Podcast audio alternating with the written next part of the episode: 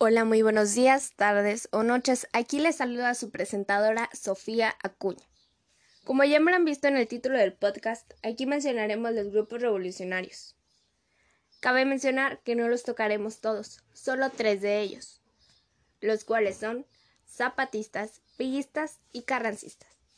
De estos tres tocaremos los siguientes puntos, como quién era el líder, quiénes conformaban esta lucha, su lema, y qué papel desempeñaron ciertos personajes. Antes de comenzar, es importante mencionar que esto fue un conflicto armado que se dio entre 1910 y 1917. Se inició como una lucha en contra de la perpetuación en el poder del general Porfirio Díaz, pero esto derivó en una guerra civil de fracciones que luchaban por la auténtica revolución. Los zapatistas fue un movimiento formado por campesinos indígenas de cuatro etnias mayas, principalmente ubicados en el estado de Chiapas, México. Encabezado por el revolucionario Emiliano Zapata, también conocido como el caudillo del sur. Ellos establecían que una vez consumado el triunfo de la revolución, convocarían a elecciones para nombrar a un legítimo presidente. Mientras tanto, reconocerían como jefe máximo al general norteño Pascual Orozco, y en ausencia de este, el mismo Zapata.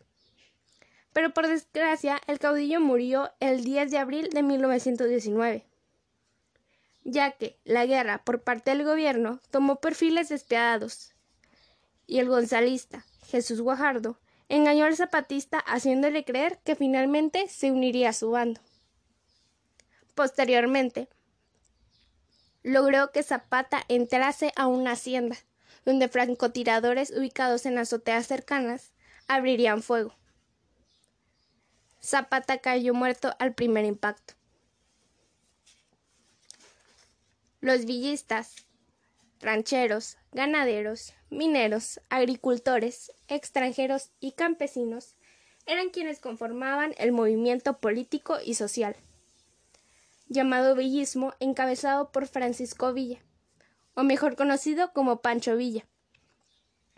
Este se dirigía bajo el lema Tierra y Libertad.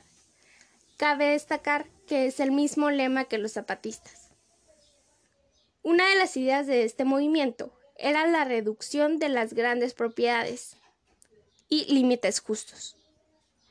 Uno de los, uno de los obstáculos fue el levantamiento de distintos grupos revolucionarios.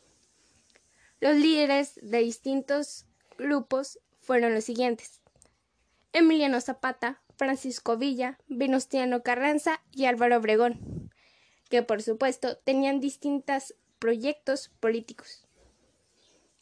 Los carrancistas fue un grupo formado por obreros, campesinos, profesionistas, terratenientes y burgueses surgido como consecuencia del golpe de Estado contra Victoriano Huerta. Esto dirigido por el político militar Venustiano Carranza. La lucha de los carrancistas inició en 1914 y concluyó en 1917 con la llegada de Carranza a la presidencia. Aunque cabe destacar que distintas fuentes afirman lo contrario, mencionando que fue en el año 1920 con la caída de este.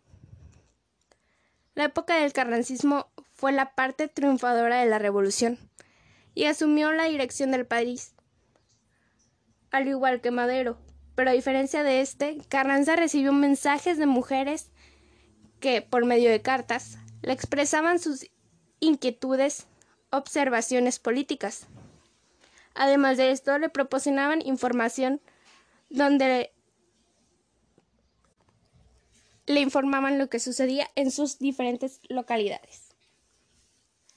Hasta aquí esto fue todo. Muchas gracias por escuchar. Recuerden que yo fui Sofía Acuña diciéndole los grupos revolucionarios.